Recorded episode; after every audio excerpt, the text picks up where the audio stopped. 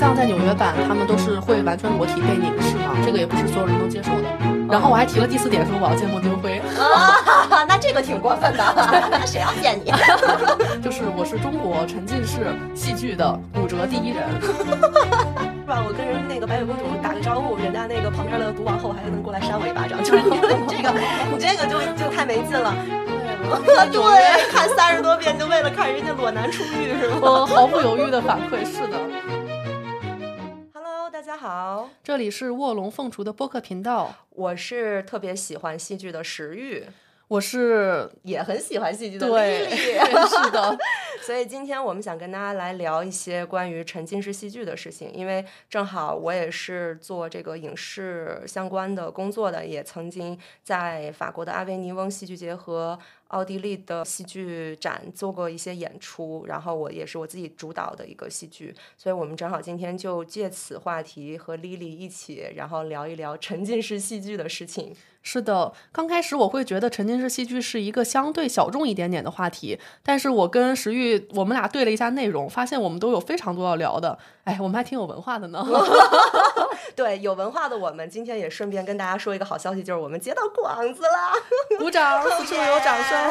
就是本期节目由 Tizo 通勤耳机渊支持播出啊，这是一款非常适合听播客的耳机哦，而且它有着强大的降噪功能和智能算法，很方便大家在通勤的时候去适应地铁、公交、嘈杂人群等一系列复杂的一个通勤环境。正是因为这种强大的功能，渊在播客圈非常畅销哦。所以如果我是在地铁、公交上面看到有人带了渊，我就知道大概率这个人肯定是在听播客，所以这期节目的结尾，会有一个小惊喜等着大家，请一定要听到最后哦。好了。那我们现在就开始来聊一聊这个沉浸式戏剧吧。我要不先从我的角度，对，正好咱们从一个专业的一个角度去给大家解释一下什么是沉浸式戏剧。因为我相信听我们播客的很多这个潮男潮女 City Worker 们啊，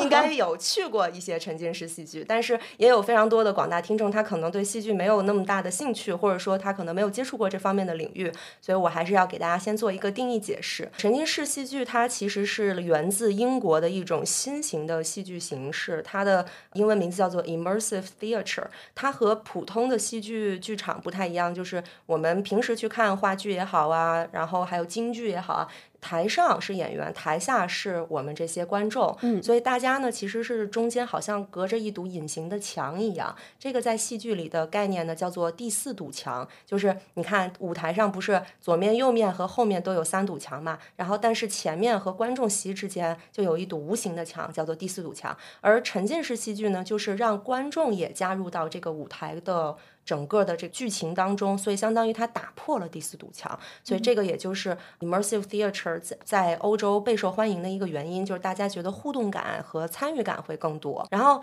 沉浸式戏剧它其实有三大原则嘛，一个是我刚刚讲的打破第四堵墙，然后它还有一个就是它要把这个我们的观众呢放置在我们的剧情当中，还有包括放置在我们的场景当中，就是它在戏剧学的一个定义叫做 placement of audience，就是观众的一个放置，观众的一个场面调度。然后呢，它同时还有另外一个原则，就也是第三个原则，叫做 polychronic narrative，就是多维度的叙事。也就是说，这个叙事是有很多分支的。比如说，我们以前去看《红楼梦》啊，那《红楼梦》就一个剧情，就是曹雪芹写的小说改编的剧本来去给大家演出嘛。但是如果是在沉浸式戏剧当中呢，这个剧情就会变得很不一样，因为观众参与进去了，它可能就会有新的分支和新的发展，然后有不同的这样的一个情情节会衍生出来，就有点像大家去打一个开放式结局的一个游戏一样。所以呢，这个是沉浸式戏剧的一个定义吧，也是一个对它的一个小小的从学术性的一个介绍。那我其实最早对于沉浸式戏剧的理解，其实是咱俩上高中那会儿，嗯学特别流行，就我们俩上高中那会儿，北京最流行的剧是孟京辉的剧，嗯，蜂巢剧场对，蜂巢剧在东。直门那儿，没错，然后我们就好多人，就是大家放学了以后去看孟京辉，然后我就发现那个时候孟京辉就在搞一些就是沉浸式戏剧的一些尝试啊，但他做的不是特别的夸张，或者说很像现在的这种新形态的那种那么的过度哈。它就是我感觉就是剧场里不是飞块布就是慢些水，就感觉 它就是有一点儿就是让我觉得哎跟别的剧不一样。但是呢，你要说它特别好吧，好像也也不觉得，就是觉得很有噱头。对，其实孟京辉那个更多是先锋戏剧，嗯他当时做的戏剧还不能说是完全的沉浸式戏剧。对，嗯，那现在新形态的这个沉浸式戏剧，那个我知道是 Lily 去看了很多哈。哦，我真的是看过非常非常多。你怎么会特别喜欢沉浸式戏剧呢？嗯，可能因为我精力太旺盛了吧，让我坐在一个 座位上面看一个戏剧两三个小时，对我来说真的挑战太大了。我经常会觉得坐不住，而且呢，我觉得可能在网络平台上面，我们看剧看多了，我总想快进。我就觉得我看一个话剧，有的时候人家演的挺深情的，但是我不能倍速，我真的特别难受。哦，所以呢，看沉浸式戏剧，我一个比较好的点就是我自己是可以活动的，而且我可以做出非常自主的选择。这个演员，我觉得他的剧情这个支线可能不是那么有意思了，我就可以立刻换场景去看另外一个演员。甚至我比较高阶，可能这个剧我都看的比较熟了，我可以去探索一下它的道具怎么样，场地是怎么布置的，就是有非常多的不同的玩法。所以就是我真的是非常痴迷于这种形式。然后我一直觉得，就是在我了解的各种我体验过的各种艺术形式当中，我自己最最最喜欢的就是沉浸式喜剧，因为我觉得它可以把表演、舞蹈、音乐等等的，就是各种艺术的元素，其实都综合为一体，就是变成那种集大成之作。这会不会是因为你是艺人的原因？哦，对，也是哦。哦，因为我作为 I 人，如果要是演员老想跟我互动的话，我就会非常的紧张。对你说的这个倒也真是一个角度，我之前还真的没有想过。因为对于我来说，最爽的就是拿到演员的互动，我最害怕的就是他 Q 我。我就特别喜欢演员在众多观众当中挑到我，然后作为他的互动的这个对象，然后我能拿到一个独特的体验。你好像是看了那个 Sleep No More 对吗？嗯、是的。总之，我就是非常喜欢这种跟演员的互动。然后呢，其实我想介绍我的一个非常神秘的，说起来非常厉害的身份。然后他也正是这种跟演员的互动给我带来的，嗯，就是我是中国沉浸式戏剧的骨折第一人。我还以为你要说你是什么协会的主席，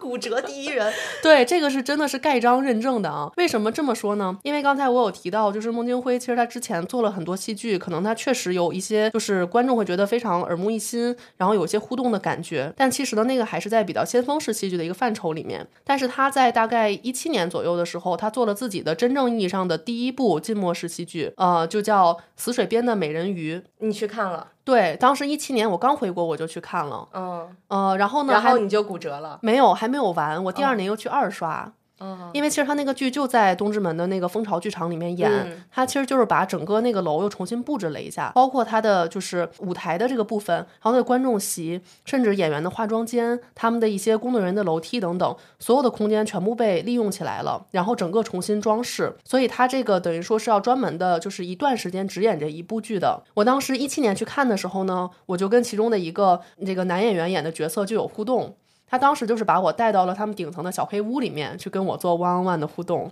嗯，我怎么觉得那么 creepy 呢？你 你讲完以后，是有点吓人。他那个房间是完全是伸手不见五指的那种黑，它是没有一点点光亮的。所以在我们入场的时候，会一人发一个手环，它是带那种荧光的，就是黑暗当中它能够看到你的位置。嗯，然后在这个黑暗的完全黑暗的空间里面，他会跟你跳舞，然后呢会跟你说一些话，其实都是就是出自他这个角色的这个身份和背景的，然后让你去揣测更多的剧情。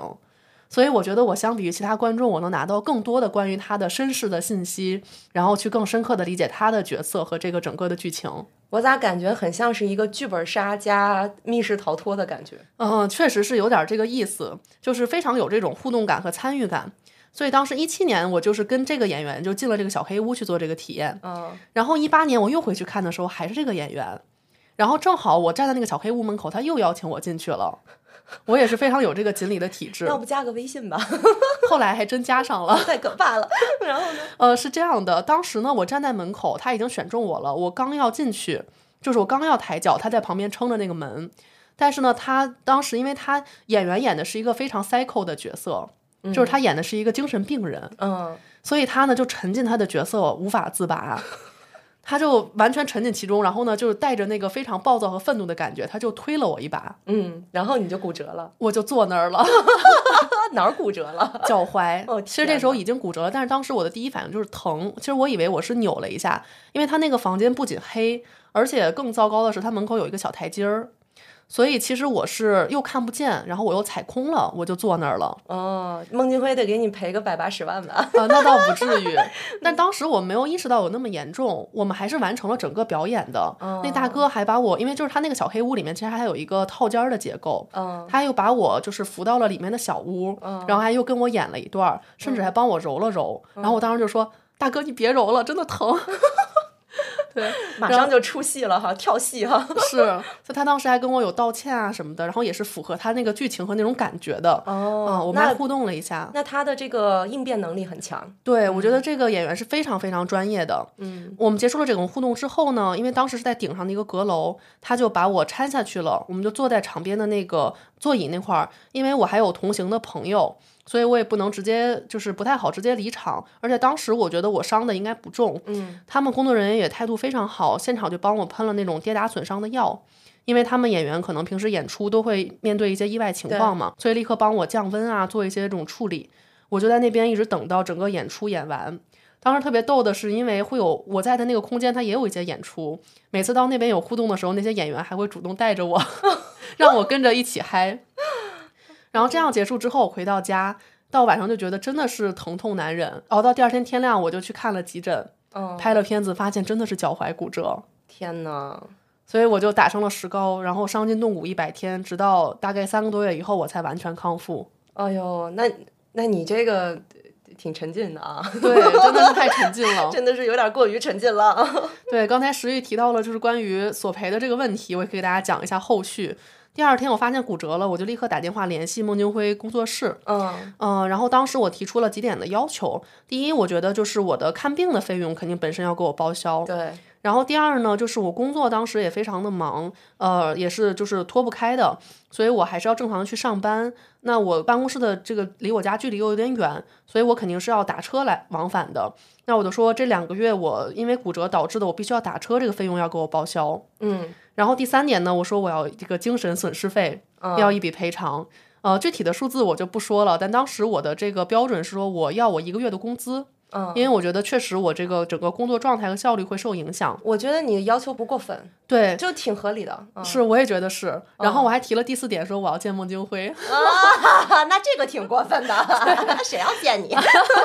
说实话，这是唯一没有实践的一条啊。啊？前三条都实现了。对，嗯后来我回到办公室上班，其实我是呃第一天晚上骨折，第二天去医院确诊骨折，第三天我就直接拄着拐去公司了，啊，一天都没有歇。然后当时他们劳模啊，真是。对我们这生产队的驴嘛。当时我他们的两位女工作人员就拎着蛋糕专门去办公室看我，然后我觉得还是就是特别感动的，我们就聊了一下。他们就是说，这个医疗费和打车费肯定是都给我报销的。然后关于精神损失费呢，他们觉得我一个月的工资有点高，嗯，哎呀，他们就跟我讲了半天，说：“哎呀，您就是您也知道，您也是我们的老观众了。”然后我们这个真的是挣点钱不容易，我们戏剧行业真的是很艰难的。说您看能不能我们赔您这个数字？然后呢，我就跟他们讲，我说那个呃，完全可以，就是我也是从高中起就一直在看孟京辉的戏剧嘛，也是老粉了。然后孟京辉已经是我们这个行业里赚的很多的 戏剧导演了，不用跟他客气。但是当时我真的是觉得人家工作人员也不容易，带着这样的任务来。是的你说他们要是谈不下来，回去也不好交差。对然后人家都带着蛋糕啊什么的，态度特别的那个真诚。嗯，其实主要是态度好，外加你也体验的很愉快。这个沉浸式戏剧它本身是成功的，所以对，所以能够原谅。是的。然后所以当时我就说，我也不会说计较这个具体是钱是多是少的问题。我也觉得就是我非常认可你们的这些一系列的处理方式。那你们说多少就是多少，我不会再跟你们 argue 讨价还价。嗯，所以我们最后就呃 settle down 了一个数字。嗯，然后关于孟京辉的这一点呢，他们是说啊，我们到时候那个尽量给您安排，就是剧透一下，最后也没有安排啊。那心里很怨念啊。对我真的是好期待，因为我真的特别想跟他交流一下，就是他做的浸没式戏剧什么的。哦，嗯，然后但是他们又给我了一个额外的福利，就是说未来半年内他们的任何的剧目我都可以直接刷脸去看。嗯，那挺好的。嗯，然后当时我的第一反应是我跟他们说，你们的所有剧我都看过了。哦，当然我我我好感动啊，对我我声明啊，孟京辉是我入门的这个看的导演之一，我现在也、也呃不爱看他了，是吧？对对对，现在也早就不爱看了。只能说对高中的我是起到了一个入门的，就是开拓眼界的一个帮助啊。对所以当时真的是看了很多的，嗯、所以我说我也基本都看过了。然后他们说没事儿，我们会有新上的剧目，到时候您来看就好了。嗯，所以后来我还真的是刷脸去看过一回，坐在第一排正中间。对，那会儿丽丽就是不认识我，要认识我，我就不会带她去看孟京辉。哎呀，真是，反正当时就是觉得东直门去的又非常方便，然后蜂巢剧场让人感觉非常温暖嘛。嗯，对，所以这个是一系列的这个处理的后续，因为当时是我骨折是二零一八年嘛，然后大家可以去查，就是一八年下半年，我当时是六月份骨折的。其实一八年下半年是孟京辉事业很就是重要的一个节点。因为他当时暑假是去了那个阿维尼翁戏剧节，就是他的，啊，我也去过嘛。啊对对对，我们石玉也去过，对，我们石玉都在那里演出过，所以这个戏剧节应该不怎么样啊。反正他当时是带着剧目去了国外的戏剧节，然后呢，十月份乌镇的戏剧节他又是主席，嗯，对，所以可能像我这样的一个情况，他们也不希望出更大的这种舆论的风险，嗯然后就处理的非常妥善。当时我跟工作人员聊天的时候，我还问他们，我说你们这么多年有没有过观众受伤的情况？然后他们说真没有，您是第一位。说我们之前只有过给我们那个场地就是搭架子的那种工人，啊那个经常发生，对，不小心摔下，而且只有过一次。嗯，然后他们是说那次工人就是全家老小就会追着他们一直要就是要赔偿，嗯对，所以其其实他们非常担心，就是可能再出现这种就是撕扯的状况。嗯，然后他们其实也挺挺感谢我，就是嗯，就是反正就比较好说话吧，就后来就处理的都比较好。嗯主要是够沉浸这个戏剧、嗯啊，所以我们才好说话。对，因为孟京辉的这部《死水边的美人鱼》真的是国内第一部这种大型的沉浸式戏剧的这种演出。然后呢，我又跟他们官方确认了我是第一个骨折的人啊，你就拿到了徽章是吧？对我就有了荣誉徽章，我就是中国沉浸式戏剧骨折第一人。太好笑了。呃，大家还是注意尽量少骨折哈，真的是挺难恢复的。哦，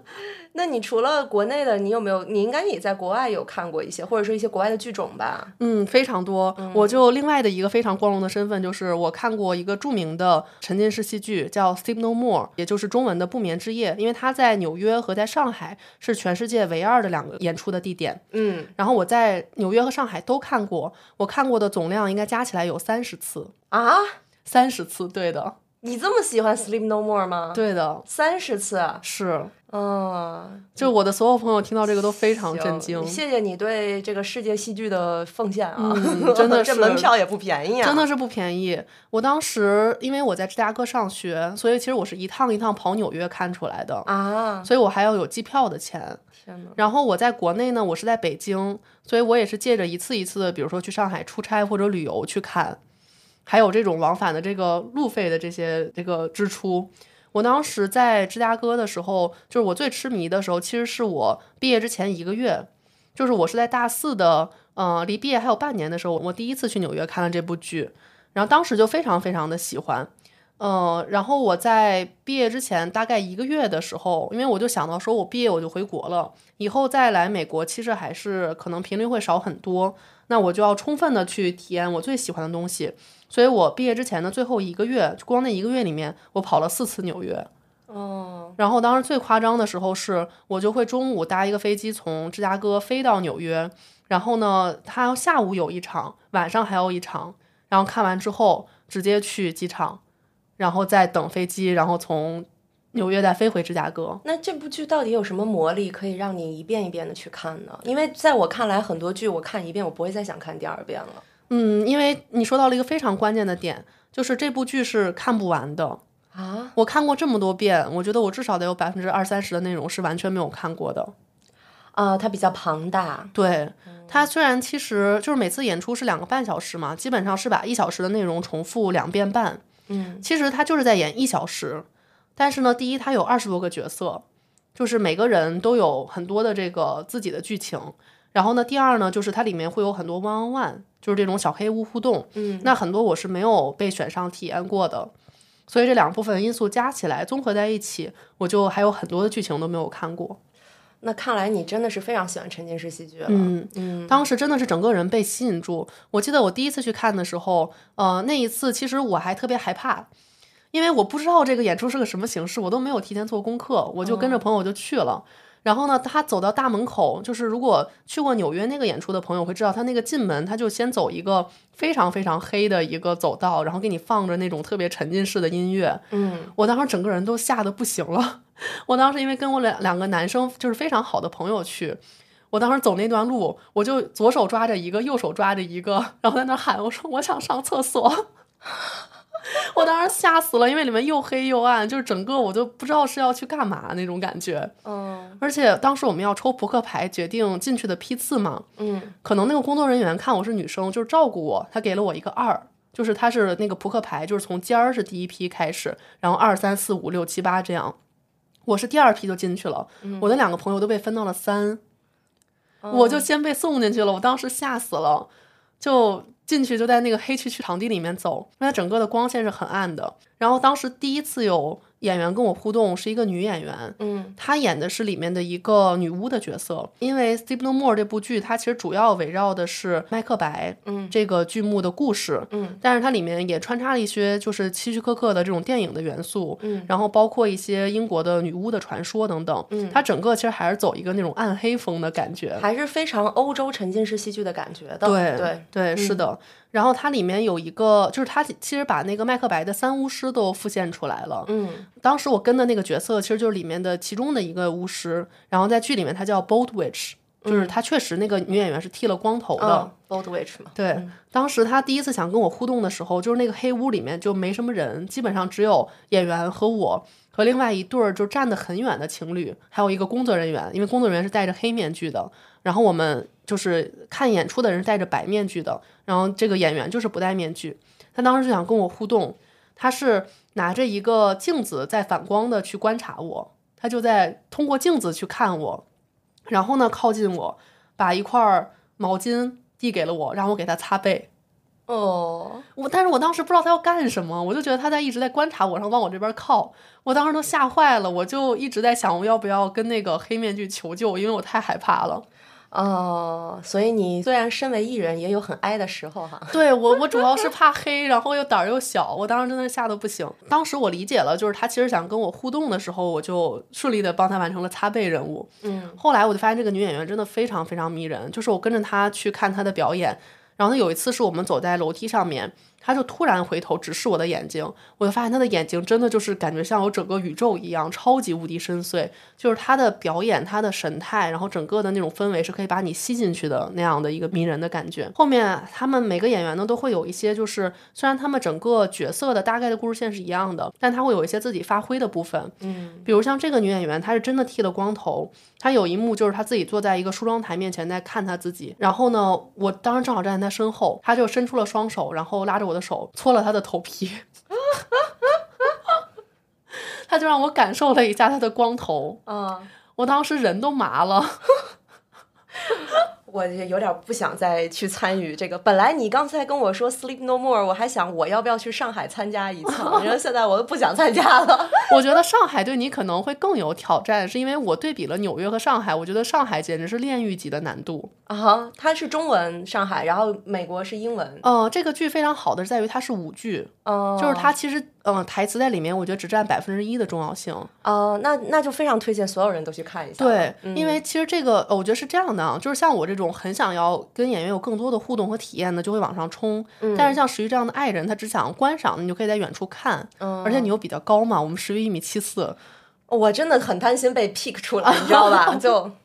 我但我觉得你的这个身高可以在远处就暗中观察。暗中观察。对，就是属于、这个剧就属于你每个人都有自己的玩法。哦，哦，但是我说上海很炼狱级难度，是因为我觉得纽约可能已经演了太多年了，然后它其实每场没有那么爆满，它的观众也比较 chill，就是比如说有的时候演员想互动的时候，纽约的观众甚至可能直接走开。啊，非常纽约客哈，对，就就非常纽约，很合理啊。不管你那套，我现在不想跟你互动。嗯真的是我，因为他那个纽约版其实是男女演员会全裸的，哦，嗯，有一幕是男演员他全裸在那边洗澡，然后让观众帮他穿衣服、裤子等等。嗯，我就见过在纽约有一次，就是他把那个裤子就扔给一个观众，让他帮忙穿，那个观众直接就扭头走了。哦，但是在上海，大家就疯了一样，上海每场都特别满，而且大家都是拼命的去争夺这个 one on one 的体验。嗯，不想去了。我当时真的是，我觉得我在纽约就可以横着走的那种，然后我到上海就是各种嗖嗖嗖的被撞飞，你知道吗？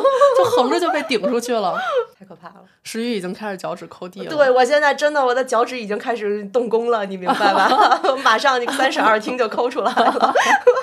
你可以抠出 Steve No More 的那整个五层小楼吗？不不不不不，太可怕了。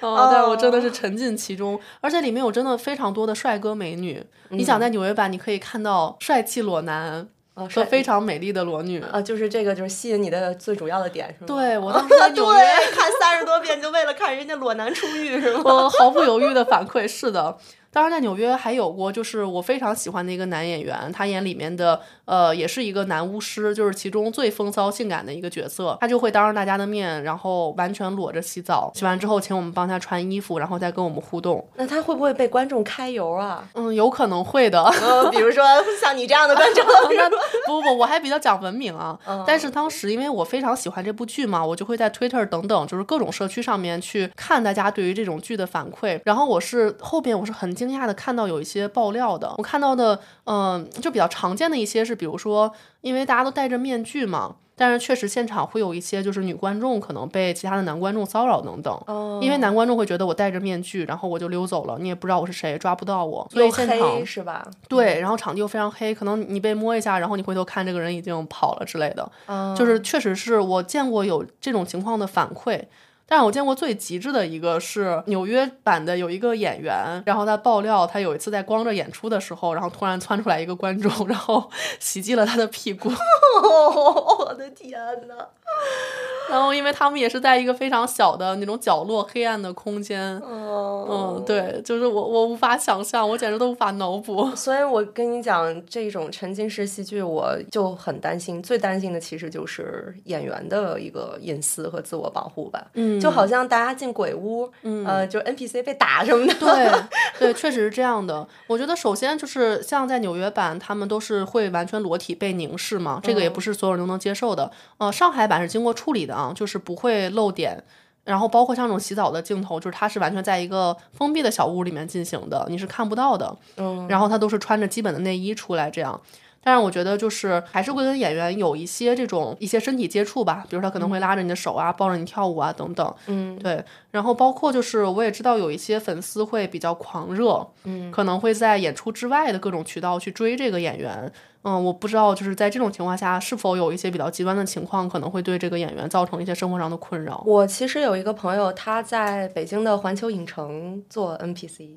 哦，这啊、样。具体他演什么角色我就不说了，因为那个角色总共就三个演员在演，然后、哦呃说出来可能大家就知道是谁了。然后他在环球影城的时候，因为他那个服装比较帅气，然后角色也比较出名，然后他确实是有被这个女女性的这个游客就是各种 stalk 吧。嗯，对，我觉得确实作为粉丝还是要注意这个距离感的，对，保持一个边界感，因为这些演员其实他也就是平凡的普通人，就是他们肯定也希望过一个正常的生活。对，其实剧场的演员跟我们普通老百姓还是非常的相似，他跟影视演员区别还是蛮大的。像我认识很多剧场的演员，你感觉他就是我今天上班去排练，然后我大概排到晚上六七点、七八点，我就下班了，我就回家了。甚至很多演员，像这种剧场签约演员，比如说仁义啊这种话剧团签约的演员，他都演出费都是很低的，他平时都是拿工资，就跟咱们上班上班族是一样的感觉。所以尽量咱们还是说，我们去欣赏一个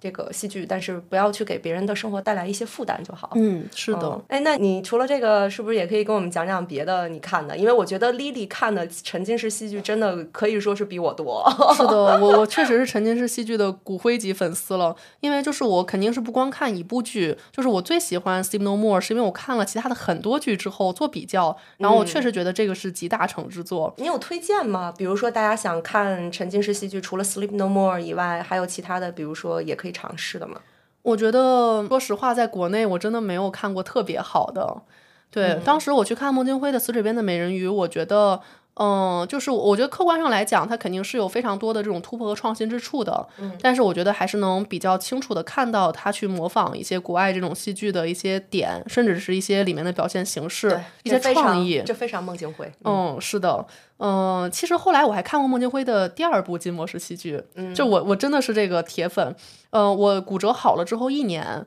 我就又去了他成都开的新的沉浸式喜剧，呃，叫《成都偷心》。嗯，他那是一个非常大规模的，呃，是在一个美术馆里面，他整个包了那个美术馆，然后作为他的场地。呃，当时我是在他开幕的第一天就去了，所以我甚至在场地里面碰见了孟京辉。啊，没跟人打上招呼。我犹豫了很久，因为当时我就你好，我就是在你剧场里骨折那女的。对我当时看演出看到一半儿，我就在一个空间里面发现有一个人在那儿转悠，戴着个口罩，我一看就是孟京辉，我就犹豫了半天，我说要不要去打招呼，说老师你好，我是去年骨折那个人，但是我就很怕他把我请出去。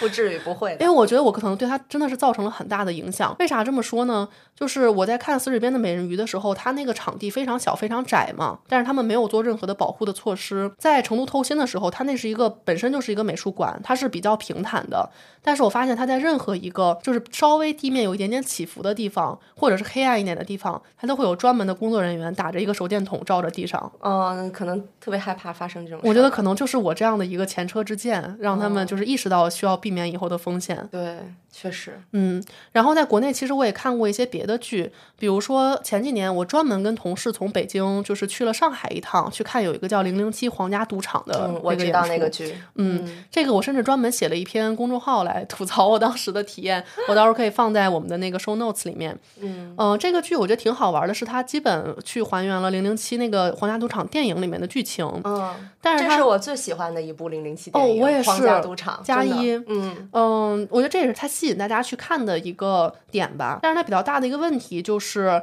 它的场地非常大，然后观众也非常多，但是它主要是以表演，就是带台词的表演和互动为主的。嗯，那这个体验就很糟糕了，因为我一旦离得远一点，我就听不见。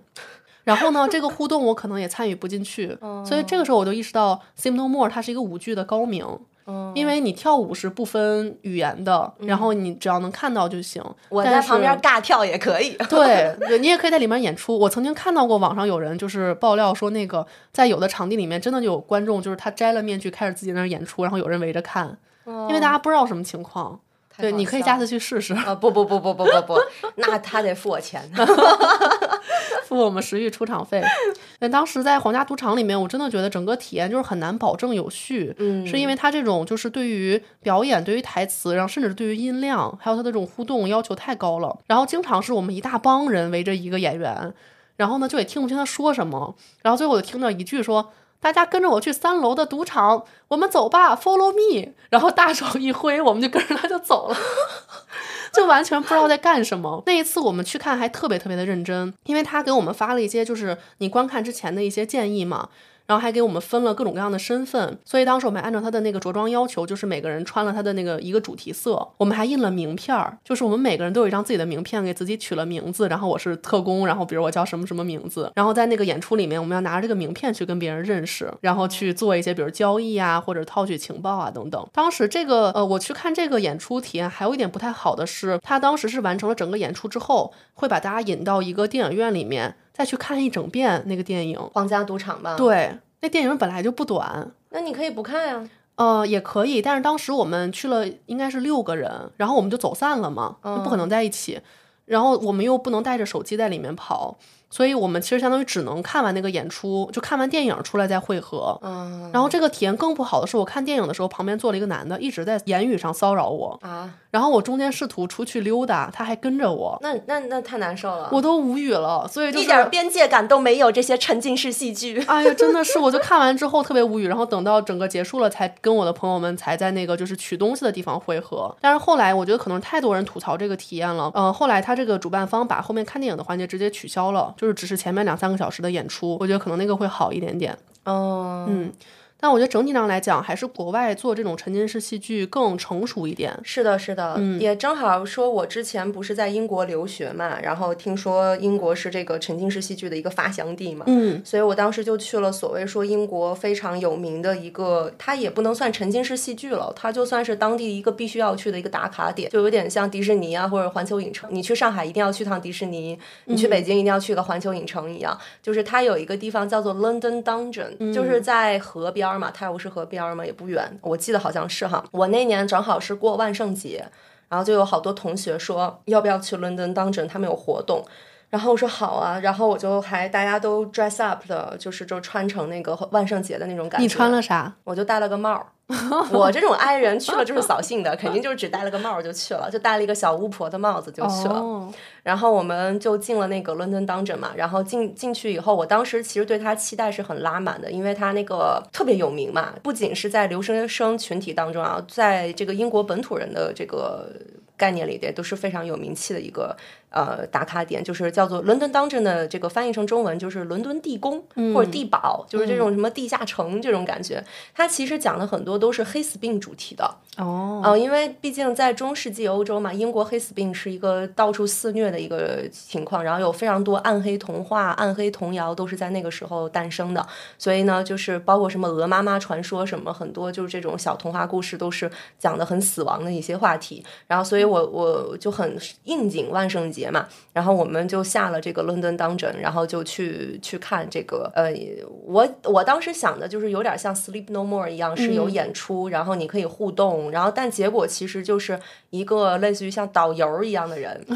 然后举也没有举个小旗儿啦，他就是举着个小灯儿，然后站在前面，你们一行可能十几个人一组，然后把你拉进去，然后你就在各个底下的地宫的房间里穿梭，每个房间里可能有一个演员叽里咕噜的，然后给你演一下，然后呢，呃，可能也会跟你就是互动一下，但是比如说给你摇摇手啊或者怎么样，但是他不会跟你有特别近距离的那种接触和剧情上改变剧情的一些点。所以呢，我们就整个旅游完了一遍，我感觉我像进了个博物馆。然后我把伦敦黑死病的这个由来、历史发展、演变和它里面的治疗手法都了解了一遍，今天又博学了一些 极。其的失望。然后我就出来了，出来了以后，我当时就不甘心嘛，我就想，就是可能只是伦敦的这个当真是这样。嗯。然后我去爱丁堡的时候，又去了一个爱丁堡当真，就是它是一个系列，你明白吧？然后爱丁堡当真会稍微小一点，然后但它也是一个大地堡、大地宫，然后给我的就是整个的感觉就更失望了，因为本来伦敦当镇还有一些演员在里面，爱丁堡当镇里面演员特别少，甚至有的就是一个空房间，告诉你说这是，但是它好在就是有一些历史遗迹啊或者遗物什么的，它是结合在一起的，他会告诉你说这是曾经啊黑死病期间某个什么我们爱丁堡的某个什么女王啊还是公主啊，我们在这儿躲过啊，然后或者怎么样，然后就感觉像参观旅游景点儿。就是参观旅游景点的感觉，然后我就非常非常失望，我就说这个我还不如去迪士尼呢，你明白？我迪士尼，你说是吧？我跟人那个白雪公主打个招呼，人家那个旁边的毒王后还能过来扇我一巴掌，就是你说你这个，你这个就就太没劲了。然后我就很失望的就出来了。所以我当时经过这两个当政之后，我对于沉浸式戏剧其实是非常就是失望的一个状态。然后，嗯、因为我我还参加了那个爱丁堡的戏剧节嘛，就是包括之前去法国阿维尼翁，呃，我当时是跟着我们有一个戏剧团的人，然后大家一起去那边演出，然后演出的过程当中，其实有各种各样的先锋派的戏剧，它。它虽然不互动，或者说它也不是沉浸式戏剧的这样的一个逻辑，但是它依然非常的精彩。它有它的设计手法，它的方式。然后后来我去维也纳做的音乐剧，它也有音乐剧的一些方式。当然，这个以后我们可以单独开一期去讲啊，就是这个就不在这里展开了。所以我跟那些剧做了一个对比以后，我就突然就觉得我去的这两个当阵吧，就是让我非常非常的失望。就我觉得它是不是，我就一直觉得沉浸式戏剧的这个概念是不是有点 overpraise 了，就有点过誉了。然后呢，我后来就是又去过那个 L A 的那个环球影城嘛，就洛杉矶的环球影城，然后还有还有咱们国内的一些这种，比如什么开封有一个清明上河园，嗯。我其实觉得那里面都有很多东西做的比伦敦当真好，就是哦呃，比如说拿我们开封的那个就是清明上河园来说啊，清明上河园是河南开封的一个关于宋朝主题的一个游乐园，你们可以把它当成一个宋代版的迪士尼乐园里面有各种各样的 NPC，有上百个员工为你去做表演，然后你走到的每一条线路上都可以遇到一小撮员工，他们在比如说他们帮你模拟宋朝的街市上会是一个什么样的样子，甚至还有一个我印象最深的是一个抢亲环节，哦，就是员外的员外的女儿要抛绣球了，然后底下的这些一帮人就围着说要去接那个绣球，那个那种互动感特别特别强。你接到了没？我我去抢了，没有抢到，可能他们不 给女孩儿吧。然后那个绣球就抛给了男嘉宾，男嘉宾真的就被拽上去了，然后套上了新郎的衣服，就地结婚。然后整个过程特别的好玩，而且它还原的那种宋代的历史，我觉得也很有意思。所以我我就当时就在想，我觉得我去了伦敦当政，就还不如这些就是呃，看感觉好像 low low 的一个地方特色小小游乐园一样那么有趣了。所以呢，我我会稍微觉得有一点点 overpraise，但是听完 Lily 跟我讲她那个 Sleep No More 的这个经历以后，我又觉得好像也挺好玩的啊，好像也还可以。对，我的观点是这样的，就是我觉得首先呢，沉浸式的这种体验，它其实是有很多的形式的，就是我觉得可能要选一个你更适合自己的，就是自己更喜欢的。比如说像刚才我说的，呃，Sleep No More 是一种，它可以你撒丫的到处跑。比如像石玉，真的是他很爱，他不想跟演员互动都，他也可以去看里面的道具啊、环境啊，什么都很有意思。我曾经有一个朋友，他去了上海版之后，就非常非常的喜欢，他老去，嗯，他每次去就在那个五层的竹林里面自己溜达。他觉得就是因为他是一个老板，他只有那三个小时可以没有任何人能找到他，因为手机都被封起来了。他要在里面觉得特别怡然自得。哦，然后我也看过一些其不他是大哥可以把门票钱给我，我把他关到一地儿，然后让他把手机交给我。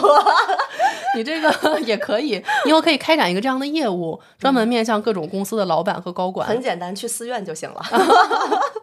也是哦，对，因为你知道沉浸式戏剧，它跟我所经历过的戏剧教育会有一个特别大的一个差异，就是呃，刚刚提到它三大原则里第二大叫做就是 placement of audience 嘛，就是观众的放置。就是在我的概念里面，就是 mise en scène，就是 mise en scène 是法语的一个词，它的意思是场面调度，就是舞台戏剧上大家、呃道具放在哪儿，人怎么走，什么动线，就是我觉得 mise en scène 是一门大学问，是一个很重要的事情。然后，但是因为沉浸式戏剧，它几乎就是把 mise en scène 的这个概念给抛弃掉了，或者说它只制作了一些固定的点儿，比如说，嗯、男演员他洗澡，他那个浴缸放在哪儿，他可能只做了一个固定的地方，剩下所有的游动性的，就是观众他的动线都无法固定，这个我就接受不了。因为比如说我作为一个消费者啊，我就有一种消费者心态，就是我去观赏一个剧，然后我发现我旁边有一个消费者，他比如说演员要跟他互动，他溜了，或者是哦怎么样，我会体验感极差，我就觉得整个场面是失控的。然后可能也是因为我学的是导演系，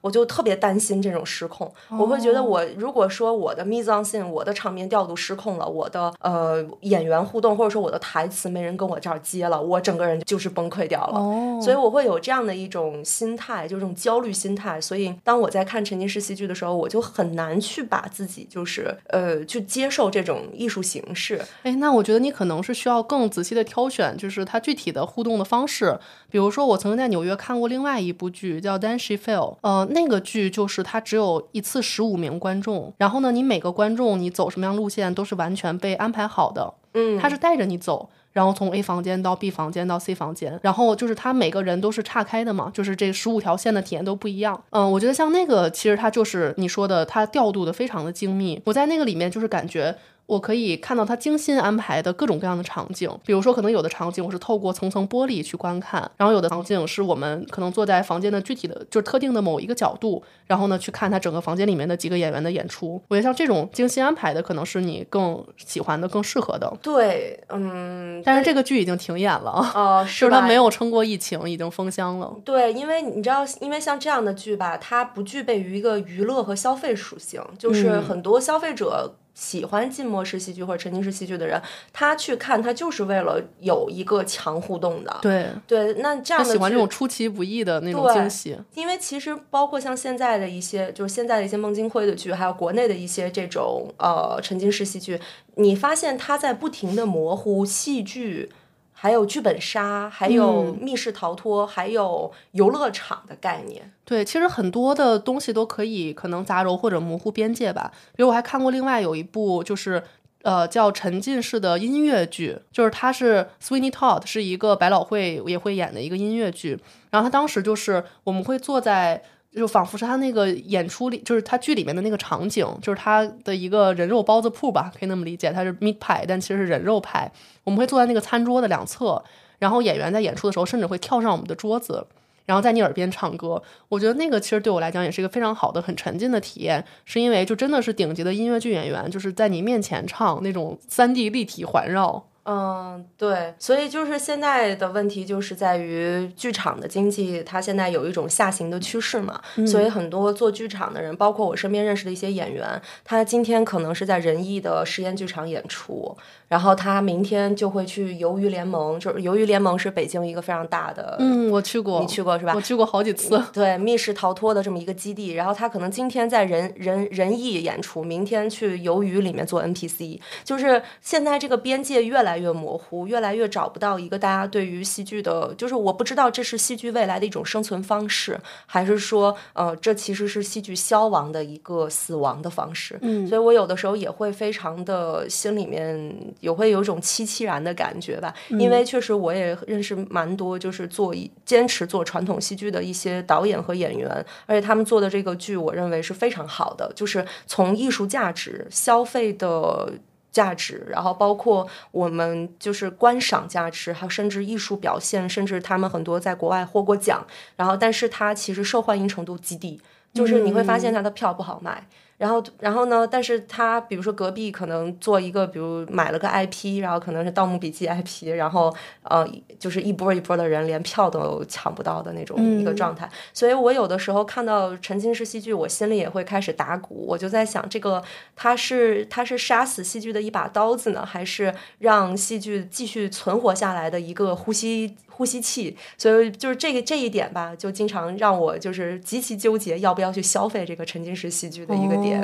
哦哦，真的是今天石鱼给我提供了一个新的角度哎，因为之前确实就像开头我讲的，我自己看传统的戏剧变得少了的原因，其实是因为我没有耐心，很多时候。对，然后其实说实话是更贪婪，想要的更多。你想要在更短的一个时间或者一个体验里面去收获更多的东西，所以我们会慢慢看到各种更杂糅的形式出现嘛。然后包括像今年夏天，我刚去看了《只有红楼梦》，嗯嗯，这个是王朝歌导演在就是廊坊那边做的一个大型的一个演出，嗯呃，其实我去之前我不太清楚它到底是什么。但是去了之后，我体验了一整天，我感觉它更像一个戏剧公园儿。这个也是我体验的一种新形式，就是它是一个非常非常大的场地，你在里面可以走两天的那种。然后它里面有散落的那么一些大小的剧场，嗯，有一些核心的主剧目，还有一些小的剧目。然后你可以在里面，就是它像那种，就是像迪士尼或者环球影城是一样的，它是有那个时间表的。你可以在固定的时间到固定的地方去看它的演出，包括这个跟你买什么档次的门票，你能看什么也有关系。呃，你就去那边去看它的这个演出。呃，除此之外。外呢，呃，你可以在那个园子里面走，它就整个园子被分割成了很多的空间，然后每个空间都有自己的这个颜色和风格，但是它整个的所有剧目和它的每个空间都还是大概的围绕《红楼梦》来的。它这个应该其实还是偏传统戏剧多一点吧？嗯，它的戏剧本身，我觉得有传统也有互动。就是你坐下看，还是你要进入看？呃，都有，就是因为它有很多剧目，这就是它的一个杂烩的好处，它什么都可以做到。这个挺好。它确实有一个剧场，比如我看的是一个，就是它就是在我们坐在台子下面看，它台上就是我觉得演的挺有那种雷雨那种风格的。嗯。然后也有那种就是我们回到学校课堂，然后老师就是跟学生，我们都是学生，老师跟我们提问互动，然后我们也要参与演出，所以它什么都有。嗯，然后它其实整个跟我想象的不太一样的是，它的演出不是完全的。复现说《红楼梦》的剧情，而是以《红楼梦》为母题去进行创作的。嗯，其实它整个想表现的是中国不同朝代，呃，应该说是中国不同时代背景的人，我们一代代的人都在读《红楼梦》。嗯，其实想传递的这样的一个信息。哎，这个挺棒的，觉得就是我个人来说，我还是挺喜欢王朝歌的。包括我有的时候去旅游吧，因为很多旅游景点跟王朝歌有合作嘛，就是大家懂的。就是，其实我还 挺想去看那个只有河南的。哦，你可以去看看。然后我觉得每次我去旅游景点，如果那边有王朝歌的一些作品，然后可能就会买票去看，因为确实蛮感动的。而且他真的花了很多钱，就是他给我一种感觉，就是我可能只花了两百块钱的票钱，但是我进去看了一个几百人的演出，然后我就会很爽，你知道吧？我这个人就。就是因为可能是我的行业是这个，所以我有的时候作为消费者的时候，我就开始会计算它的成本，我就会在想，这个小剧场总共就六个演员，嗯，又那么小，然后管我要两百四的门票，嗯，不不想看，就是我会计算这些，真精明，一个精明的女人。不是因为，因为我我以前也做过剧嘛，然后我我的剧也卖过票嘛，在维也纳的时候也也会去卖票，然后大家也会去。招揽客人，然后我就会去算这个，因为我们也有排练的成本，嗯，然后租场地的成本，然后乐器的成本，然后所有的音响设备的成本，然后我当时我就会就会算一下，我觉得王朝歌的东西是最值的。对，你是了解它更商业化的部分。对，其实像今年我在北京体验了一个那种沉浸式戏剧的酒吧，就是你在底下能吃着喝着，然后有一个小舞台，有两个演员在上面演。我觉得那个也很亏，就是因为它的，我觉得它的场地啊和各方面的投入其实是相对比较小的，然后它收一个非常。非常高的座位的费用哦，他还收座位费啊？呃，应该是的，对，因为当时是我朋友订的啊，但是他肯定本身订那个卡座是有费用，然后再加上我们在吃和喝。呃，也是比其他的酒吧可能不低，对，所以我觉得整体来讲不是特别的实惠吧。但是他的演员是非常厉害的，我觉得他们演出的水准还是很高的。我是看过，就大家应该有看过那个了不起的麦瑟尔夫人，就是里面经常会有那种纽约的一些小酒馆，然后里面会有人讲一些脱口秀黄段子什么的。嗯，我是去纽约的时候去过那样的一个酒吧，去看过那样的 talk show，然后就他们叫 stand up comedian 嘛，我们这边叫 talk show 嘛。然后我我我去的时候，我觉得那个挺值的，因为你没有门票。你进去以后，你就点酒，酒会比别的地儿稍微贵一点，但也不是很离谱。就比如别的地方可能卖十二美金一杯鸡尾酒，他那卖十五。完全可以接受，acceptable。然后你你可以 tip 演员就好了，演员的 tip 还是挺多的。那这就是人家凭本事赚钱。对你这么一说，让我想到了一个我本来没想到要讲的话题，就是我前段时间去东北看了唱跳俱乐部。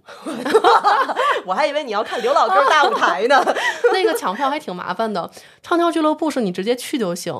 然后他那个形式呢，是基本上就是属于 DJ 带着你嗨蹦迪的那种，但是他的 DJ 会脱衣服，而且都是。挺帅的帅哥，行了，我明白了。对他主要是口味啊，他主要是非常的便宜，就是你基本上一人消费个七十块钱左右，你就可以坐一晚上，没有人赶你。东北帅哥便宜啊！哇，真的是太快乐了，嗯。行，那成，我觉得今天咱们时间也讲的挺长的了，因为有很多关于戏剧的东西，我跟丽丽其实还有很多更想分享的。嗯，然后但是我们就准备回头再拆一期给大家讲一讲，甚至比如说包括呃，我也可以从这个商业角度给大家介绍一下，就是